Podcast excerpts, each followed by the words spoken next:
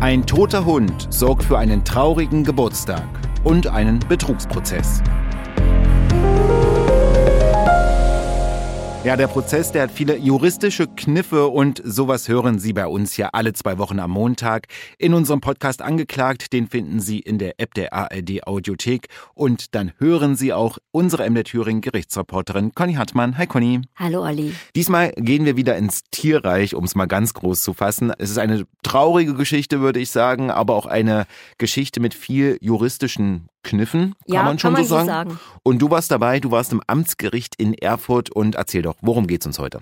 Es geht um einen toten Hund, aber es geht nicht um Tierquälerei, also um einen Verstoß gegen das Tierschutzgesetz, sondern es geht um Betrug. Es geht um Betrug und äh, das in Verbindung mit äh, Hunden, das musst du ein bisschen genauer erklären. Also genau, wie lief das ab im Amtsgericht? Also auch für mich eine äh, absolut außergewöhnliche Konstellation. Ich erzähle die Geschichte als erstes, so wie sie sich tatsächlich zugetragen hat. Das kann man jetzt schon so sagen. Der Angeklagte hat eine Hündin, die hat geworfen, die hat zwei Welpen gehabt, zwei ganz süße, einen dunklen und einen hellen. Der Angeklagte hat bei eBay inseriert, dass er Welpen zu verkaufen hat. Und es haben sich auch, ich weiß jetzt gar nicht, ob der zweite auch verkauft worden ist. Auf jeden Fall ging es um den dunklen. Und da hat sich auch eine Frau aus Oberfranken gefunden oder Unterfranken, oje, oje, In Bayern auf jeden Fall. die den Hund gerne haben wollte und die eine Anzahlung von 200 Euro auch geleistet hat. Jetzt geht die Geschichte weiter. Also hat alles der Angeklagte bzw. seine Anwältin so erzählt und stimmt auch so. Und warum man das glauben darf, erkläre ich dann später. Der Angeklagte hat der Käuferin immer Videos geschickt von dem kleinen Welpen, dass der sich ganz gut entwickelt hat. Und irgendwann hat er ihr dann geschrieben, ob er jetzt vielleicht den ganzen Kaufpreis haben könnte. Es waren insgesamt 1600 Euro, weil er einfach kein Geld mehr für einen Tierarzt hat und das braucht er aber. Und dann hat die Frau das Geld überwiesen. Und am Tag, bevor sie den Hund abholen wollte, ist der Hund gestorben. Es ging aber um einen Hund, äh, um Ja. einen Welpen, ne? Und äh, jetzt hast du schon gesagt, okay, die Anzahlung, das klingt für mich erstmal relativ normal. Man macht eine Anzahlung und dann überweist man den Ja. kompletten Kaufpreis und dann Pech gehabt, kann man so sagen. Ja, ich glaube, das ist auch die passende Überschrift für die ganze Geschichte. Ja. Der Mann in den 30ern, verheiratet, drei Kinder, war angeklagt wegen Betruges, weil er nämlich das Geld auch nicht zurückgezahlt hatte. Und es ging in der Anklage schon darum, dass er das Geschäft nur vorgetäuscht hat, dass er den Welpen gar nicht verkaufen wollte, sondern gleich das Geld behalten wollte. Und das ging dann ganz schnell, dass die Anwältin gesagt hat, also sie spricht für ihren Mandanten, er war also mit einer Verteidigerin da, der Angeklagte und die Frau hat gesagt, wir sind ja eigentlich gar nicht im Strafrecht, weil wir sind hier im Zivilrecht. Und hat das dann ganz juristisch erläutert, wie sie die Sache sieht, nämlich, dass dieser Hund nach dem Zivilrecht ja eine Sache ist. Und diese Sache ist untergegangen. Also der gestorbene Hund ist eine Sache, die untergegangen ist, hat sie auch gesagt. Klingt hart, aber so ist es nun mal nach dem Zivilrecht. Und er wollte den Hund ja verkaufen und dass er dann das Geld nicht zurückzahlen konnte, das sei halt eine völlig andere Sache. Da sitze ich natürlich da und denke, hä? Wieso, wenn der das Geld nicht zurückzahlt, das muss doch schon reichen für einen Betrug. Ja. Ja, Ja, ich habe so sicher. gedacht. Also wir sprechen hier wirklich von einer tragischen Geschichte für eine junge Frau und einen toten Hund, der rechtlich eine untergegangene Sache ist. Etwas kurios. Aber das vertiefen wir jetzt nochmal, denn es kommen Videos auf den Richtertisch.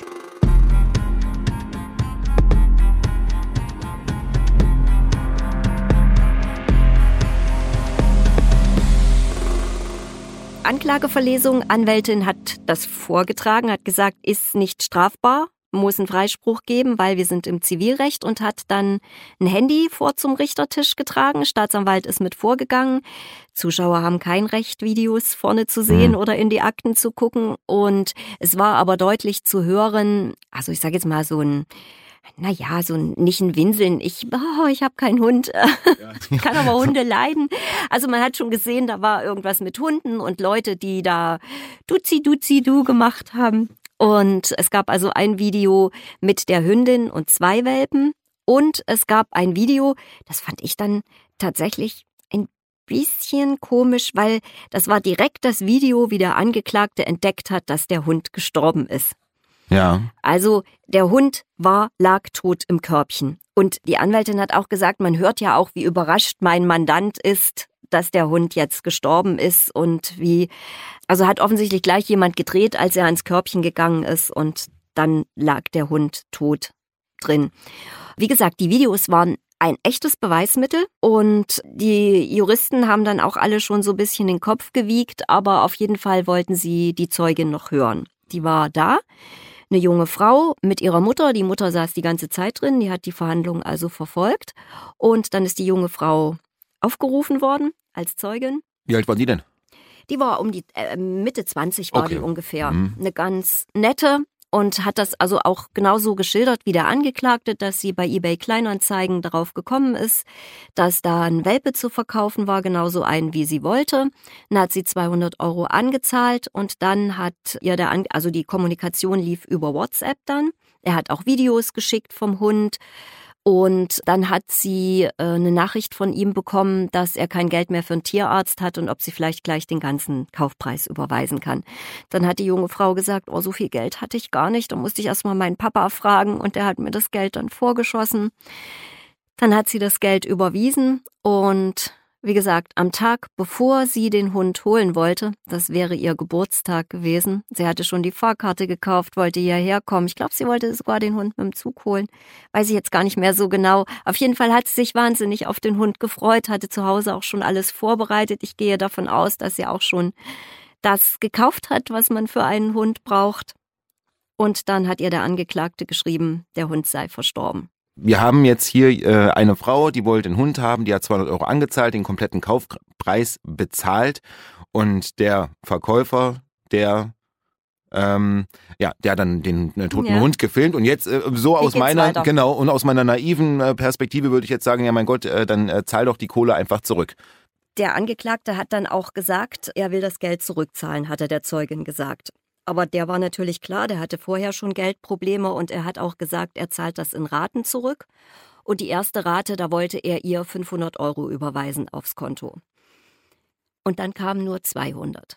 Mhm. Und das wurde auch über äh, Nachrichten ausgemacht, über WhatsApp-Nachrichten oder wie hat man ja, sich da? da äh, war sie sich mhm. dann nicht mehr sicher, ob sie das schriftlich per WhatsApp oder ob sie da telefoniert hätten. Aber sie hatte ihre gesamten Kontounterlagen mit und sie hatte richtig viele Unterlagen mit, weil als nämlich nur 200 Euro kamen, hat sie gesagt, hat sie dann einen Anwalt beauftragt. Weil da ist ihr dann mulmig geworden, dass sie vielleicht übers Ohr gehauen wird und das Geld gar nicht kommt. Und dann hat der Anwalt versucht zu vollstrecken. Also er hat einen Mahnbescheid erwirkt, gegen den hat der Angeklagte auch nichts gemacht, ist auch kein Widerspruch eingetragen. Und als der Mahnbescheid dann rechtskräftig war, dann kann man ja sozusagen an die Konten des Schuldners gehen. Und da hat dann der Rechtsanwalt der jungen Frau festgestellt, dass das so ein Konto war, wo man gar nicht pfänden konnte. Es gibt ja so Konten, die man einrichten kann, dass man halt das, was man wirklich zum Leben braucht, dass das nicht gepfändet werden kann. Und genau so ein Konto hatte der Angeklagte. Und da war auch nie mehr Geld drauf. Also ein Pfändungsschutz heißt das, Okay. damit halt die Familie leben kann. Das kann sich jeder einrichten von uns. Das Mhm. ist jetzt kein, kein Sparkonto, kein Tagesgeldkonto, ist sondern ist ein ganz normales Girokonto, mit dem du arbeitest, aber es hat halt diesen Pfändungsschutz und das ist für eine Einzelperson liegt der bei 1340 Euro. Alles, was drunter ist, darf nicht gepfändet werden und beim Angeklagten liegt das mit Sicherheit höher, weil er drei Kinder hat. Hm. Und dann wird praktisch das, was man zum Leben braucht, das darf nicht gepfändet werden. Und die Zeugin hat auch gesagt, der Anwalt hat mehrfach versucht zu pfänden, aber sie hat keinen einzigen Cent bekommen weil eben nie so viel drauf war. Also es war immer genau diese Pfändungsschutzgrenze, so hat sie es gesagt.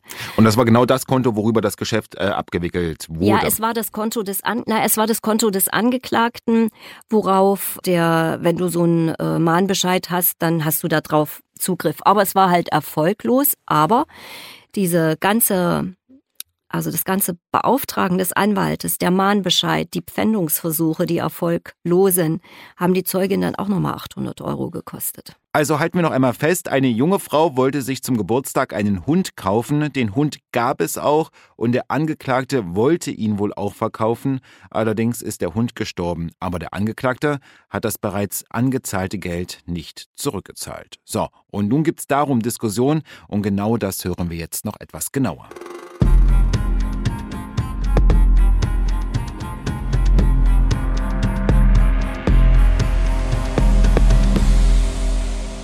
Da hat die Anwältin, die Verteidigerin vom Angeklagten gesagt, na ja, er wollte ja zurückzahlen, er war gewillt, aber nachdem die Zeugin dann einen Anwalt eingeschaltet hat, da hat er dann halt auf stur geschaltet. Das war die Begründung der Zeugin, aber sie sagt, das ist auch wiederum ganz normaler Vorgang im Zivilrecht und äh, dann, also die Zeugin war schon nicht ganz so zufrieden. Die hat auch die Anlagen von ihrem Anwalt, äh, die Unterlagen von ihrem Anwalt dann mal dem Richter gezeigt, um das zu untermauern. Also das war alles so und da hat auch der Angeklagte und seine Verteidigerin, die haben da auch nicht widersprochen. Ja. Hm. Dann wissen wir ja, wenn die Zeugen alle gehört sind, dann kommt der Strafregisterauszug, wird vorgelesen und da hat schon der Staatsanwalt gesagt, brauche ich nicht. Strafregisterauszug, nochmal ganz kurz, da habe ich ja mittlerweile gelernt, wird, ne, wird vorgelesen, wenn eine Strafe droht. Na klar, in, so. den, in den aller, aller, allermeisten Fällen ist das ja auch so. Okay. äh, Bundeszentralregisterauszug, so heißt es korrekt. Und dann war schon klar, Staatsanwalt ist aufgestanden, hat Freispruch beantragt, weil er halt gesagt hat, diese Täuschung, ich verkaufe dir den Hund und dann verkaufe ich ihn dir doch nicht. Die ist ihm nicht nachzuweisen, also da ist ihm nicht, das ist ihm nicht nachzuweisen, sondern der Hund war da und der Hund ist gestorben und auch der Staatsanwalt ging so ein bisschen davon aus, dass der Angeklagte möglicherweise versucht hätte, das abzustottern, diesen Kaufpreis, aber als der Anwalt ins Spiel kam von der anderen Seite, da hat er dann gesagt, okay, dann mhm. versucht doch einfach euer Glück. Also, so hat es der Staatsanwalt natürlich nicht gesagt, ja. aber so in etwa. Dann hat die Verteidigerin sich dem praktisch angeschlossen. Und normalerweise geht es dann immer ganz schnell, dass der Richter sitzen bleibt, Einzelrichter ohne Schöffen. Und der hat aber gesagt, hm, zehn Minuten, Viertelstunde und ist in sein Zimmer hinter. Und da war, glaube ich, allen klar, der prüft noch irgendwas. Genau so war es auch. Er kam dann nach zwölf Minuten wieder. Ja, das ist schon, ist schon eine Zeit, ne? Ja, hat den Freispruch verkündet und hat gesagt, er hat tatsächlich nochmal geprüft, wie das mit diesem Pfändungsschutzkonto ist ob jemand, der so eine Pfändung mit Absicht und bewusst ins Leere laufen lässt, ja. ob das nicht vielleicht doch irgendwie ein Betrug wäre, hat aber gesagt, ist es nicht. Allein, dass er der Zeuge nicht gesagt hat, ich habe übrigens ein Pfändungsschutzkonto, das reicht nicht für einen Betrug. Und das wurde schon mal verhandelt, hast du gesagt. Ne? Also das, das nur so ist ein Höchstrich, höchst wahrscheinlich höchstrichterliche Rechtsprechung mhm. gewesen. Also der äh, Richter hat gesagt, ich habe das geprüft, ich habe das nochmal nachgeschaut. Also gibt es definitiv dazu schon eine Entscheidung.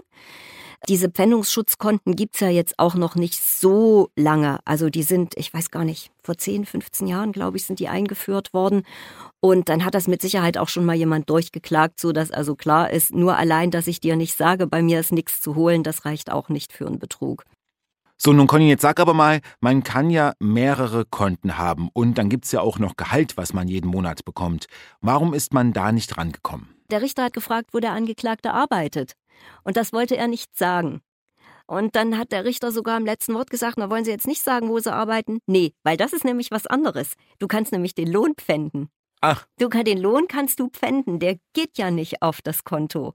Also ob er, ich muss es jetzt ganz deutlich sagen, ob der Angeklagte deshalb nicht gesagt hat, wo er arbeitet, damit nicht sein Lohn gepfändet wird, das ist jetzt nur eine Vermutung von mir. Das hat er so natürlich nicht gesagt. Aber er hat auch auf Nachfrage des Richters wollte er nicht sagen, wo er arbeitet. Und das ist erlaubt, ja, weil wir wissen ja, die Personalien werden immer überprüft ja. am Anfang. Du hast ja gesagt, du äh, drei Kinder, Frau und verheiratet, was weiß ich. Aber Beruf muss man nicht angeben. Du musst auch noch nicht mal deinen Namen nennen. Du musst auch mit dem Richter nicht sprechen. Wer will dich dazu zwingen? Du kannst einfach gar nichts sagen.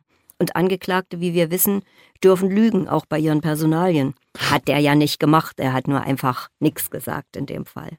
Bei, bei so Geldstrafen, die jetzt ja auch nicht äh, da ist, natürlich, äh, da muss man dann den Lohn wieder angeben. Ne? Da muss man das sollte man, sonst wird geschätzt und da kann man ganz schön Pech haben. Aber das mit dem Konto finde ich trotzdem spannend, weil theoretisch äh, hätte ich jetzt nämlich auch gedacht, das wäre meine nächste Vermutung gewesen. Gut, wenn man auf dieses Pfändungskonto, Pfändungsschutzkonto mhm. ähm, nicht zugreifen kann, nimmt man halt das Tagesgeldkonto, das Girokonto, das ähm, Lohnkonto. Ja, das Pfändungsschutzkonto ist ja das Girokonto, das ist ja das Arbeitskonto, ja.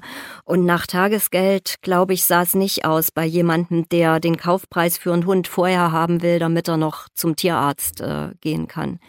Also er, ist, er hat auch gesagt, ich bin kein anerkannter Züchter oder so. Ich, meine Hündin hat halt zwei Welpen gehabt.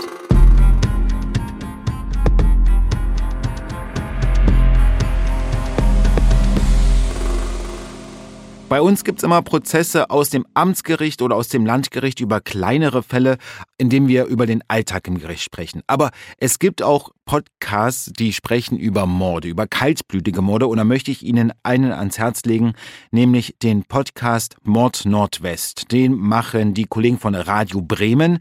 Und da sprechen der langjährige Kriminalreporter Dirk Blumenthal und der Leiter der Rechercheredaktion Jochen Gabler über kaltblütige Morde und wirklich haarsträubende Ermittlungen. Super spannend. Ich habe äh, reingehört, also sehr, sehr spannend und sehr, sehr gut aufbereitet.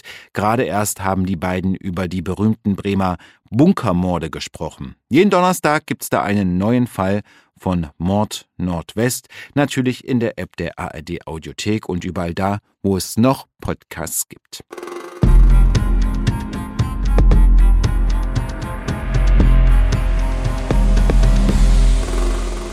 Freispruch ist rechtskräftig geworden. Mhm. Staatsanwaltschaft hat kein Rechtsmittel eingelegt. Wer freigesprochen ist, hat kein Rechtsmittel, weil er nicht beschwert ist, so heißt es vor Gericht. Ah, okay. Also es war jetzt auch nicht so, dass sich der Angeklagte da irgendwie dolle gefreut hätte oder so. Der war einfach froh, dass er das hinter sich gebracht hatte. Die Anwältin hat auch noch mal äh, außerhalb der Verhandlung gesagt, er hätte definitiv gezahlt, wäre nicht der Anwalt eingeschaltet worden. Ja, die Zeugin hat sich dann zu ihrer Mutter gesetzt und die Mutter ist anschließend nochmal vorgegangen. Zum vor zum Richter nochmal? Nee, zum Angeklagten sogar, Ach so. seiner Anwältin. Die Mutter von der jungen Frau ist vorgegangen und die Anwältin hat sie gleich äh, abblitzen lassen und hat gesagt, regeln Sie das über Ihren Anwalt. Es waren ziemlich klar verhärtete Fronten und klar, also die, ich glaube, die Zeugin hat auch gesagt, da habe ich ganz schön Lehrgeld gezahlt, weil sie halt das schon vorher überwiesen hat. Und wie gesagt, 1600 Euro, dann kommen noch 800 Euro Anwaltskosten. Da hat sie gesagt, das ist vielleicht noch nicht mal alles. Schwierig. Hat sie gesagt, was sie macht eigentlich, die, äh, die Zeugin? Ja, ich glaube, sie arbeitet jetzt bei einer Bank. Jetzt nochmal eine ganz ähm, andere Frage oder vielleicht auch ein bisschen wieder aus meiner Denke. Ähm, man kann ja sowas nicht dann auch an Zivilgerecht äh, Zivilgericht verweisen oder könnte da der Fall nochmal aufgegriffen werden? Verweisen nicht, aber könnte, könnte es dahin nochmal gehen, dass die Angeklagte sagt, gut, dann gehe ich halt dahin? Nee, die hat ja den zivilrechtlichen Weg schon beschritten, weil äh, zur Klage wäre es gekommen, wenn der Angeklagte gegen den Mahnbescheid vorgegangen wäre. Dann hätte man sich vor einem Zivilrichter getroffen. Aber so ist ihr Anspruch ja schon bestätigt gerichtlich. Es, das Geld steht ihr zu, inklusive Zinsen, inklusive Anwaltsgebühren. Sie kann es nur nicht vollstrecken. Also das, das ist halt immer die Schwierigkeit oder die, das ist so das Risiko, was, was wir ja alle haben im, wie heißt das so schön, geschäftlichen Verkehr, wo viele dann auch sagen, das ist so gemein, dass jemand, der nichts hat, der darf sich alles erlauben. So ist es ja nicht, weil dann kann es schon zu einer Betrugsanklage kommen. In dem Fall war es halt nicht so, aber es ist wirklich so, dass man manchmal Titel hat, die man nicht vollstrecken kann. Also so ein Titel hat allerdings 30 Jahre, ähm, kann man den vollstrecken, aber du musst immer wieder Geld äh, vorstrecken das praktisch so eine Vollstreckung in die Wege äh, zu leiten. Und wenn du zum Beispiel sogar einen Gerichtsvollzieher beauftragst, dass der dahin geht, dann musst du äh, einen Vorschuss zahlen, mhm. damit er überhaupt dahin geht. Okay. Und deswegen ist so eine Kontenvollstreckung oder eine Lohnpfändung natürlich deutlich preiswerter. Also man könnte zum Beispiel hingehen, ich, es gibt ja so, das ist vielleicht nochmal ein Thema für eine Extra-Folge, was man alles behalten darf, was alles nicht vollstreckbar ist. Ich weiß nicht, ich glaube, ein Hund gehört nicht dazu. Wüsste ich jetzt nicht. Du. Aber ich weiß nicht, ähm, ob jemand jemanden einen Hund wegnimmt und den dann versteigert oder verkauft, damit man ans Geld kommt. Ich glaube, das wenn dann jemand machen. ein Hund eine Sache ist und dann das so das, vielleicht. Ich glaube, also, aber wie gesagt, ich bin nicht sicher, ob das nicht vielleicht auch drunter läuft. Vielleicht gehört der Hund ja auch seiner Frau. Ja. War die eigentlich mit dabei oder mhm. das waren nur die Zeugin und genau. ihre Mama dann genau. quasi? Genau. Ja, Lehrgeld auf jeden Fall, Conny. Ja, Lehrgeld, ja. knapp über 2000 Euro. Hm. Hm. Sehr unschön. Und der Hund ist ja immer noch nicht da. Haben die jetzt mittlerweile einen Hund? Wurde das bekannt? Nee, darüber ist gar nicht, siehst du, darüber ist gar nicht gesprochen worden. Ja, weil ich meine, die Ausrüstung war dann äh, höchstwahrscheinlich. Ja, das weiß ich nicht, das ist ja nur eine Vermutung von mir, dass da schon was da ist. Aber ich glaube, wenn man sich so auf einen Hund freut, dann bereitet man sich auch vor. Ja. Mir fällt bei dem Fall tatsächlich so ein hm. bisschen ein Recht haben und Recht bekommen können eben tatsächlich manchmal zwei verschiedene Dinge sein. So, und damit sind wir mit dieser Folge durch. Aber wir haben noch eine E-Mail ins Postfach bekommen an angeklagt.mdr.de. Da gab es etwas Kritik. Es ging um da Begrifflichkeiten. Und zwar wurde uns geschrieben, die E-Mail kam aus Frankfurt, dass in der Hauptverhandlung der Anklagesatz und nicht die Anklageschrift verlesen wird. Conny. Das ist juristisch gesehen Richtig, die Anklageschrift besteht nämlich aus noch viel mehr. Da steht nämlich auch noch unter anderem das wesentliche Ermittlungsergebnis drin. Das wird natürlich nicht mit vorgelesen, das ist manchmal 200 Seiten lang. Das ist nämlich genau das, worum es geht, äh, also was bewiesen werden muss in dieser, äh, in dieser Hauptverhandlung. Und der Anklagesatz, der fasst also die Vorwürfe kurz zusammen und unten drunter stehen dann noch die ganzen Paragraphen. Das ist per se richtig. Aber ich finde tatsächlich, Anklagesatz ist das juristische Wort. Anklageschrift finde ich irgendwie schöner, hat sich auch durchgesetzt und wird auch in der Hauptverhandlung sehr oft gebraucht, mhm. auch von den Juristen. Schau an. Und deine zweite, da komme ich ja auch ab und zu mal ins Schlingern, Geldauflage, Geldbuße. Und uns wurde geschrieben, bei einer Einstellung des Verfahrens gibt es eine Geldauflage und keine Geldbuße. Das ist auch richtig. Äh, auch da äh, sage ich, würde ich tatsächlich bei Geldbuße bleiben. Ich lege allerdings immer Wert darauf, dass man nicht Geldstrafe sagt, weil es eben ein also ein Geld ist, mit dem man Buße tun muss. Es ist keine Geldstrafe, es wird nicht eingetragen ins Strafregister, sondern das Verfahren wird halt eingestellt und damit es auch ein bisschen weh tut, damit man Buße tut, wird also diese Geldauflage äh, erteilt. Das ist tatsächlich, so heißt es korrekt, Geldauflage. Ich würde auch weiterhin bei Geldbuße bleiben, weil es eben habe es eben schon gesagt, ein bisschen wehtun soll. Es geht manchmal, kriegt es der Staat das Geld. Mhm in manchen Fällen, aber in den allermeisten Fällen bekommt es ein gemeinnütziger Verein, darf man dann natürlich nicht von der Steuer absetzen, weil es eben eine Geldauflage und keine Spende ist. Aber auch da erlebe ich in den Verhandlungen ganz äh, häufig, dass jemand mal das Wort Geldbuße benutzt. Ich finde Geldauflage auch tatsächlich irgendwie ist ein bisschen für unseren Sprachgebrauch ein Unwort, für die Juristen natürlich komplett korrekt. Und damit ist jetzt diese Folge wirklich vorbei. Sie hören ja eine neue Folge alle zwei Wochen, immer montags und das Ganze finden Sie in der App der ARD Audiothek. Ich empfehle an dieser Stelle nochmal den Podcast Mord Nordwest von Radio Bremen. Da geht es zum Beispiel in zwei Folgen um die sogenannten Bremer Bunkermorde. Da also geht es ein bisschen rauer zur Sache und immer donnerstags eine neue Folge. Ich sage vielen Dank fürs Zuhören und Conny, bis zum nächsten Mal. Bis zum nächsten Mal, Olli.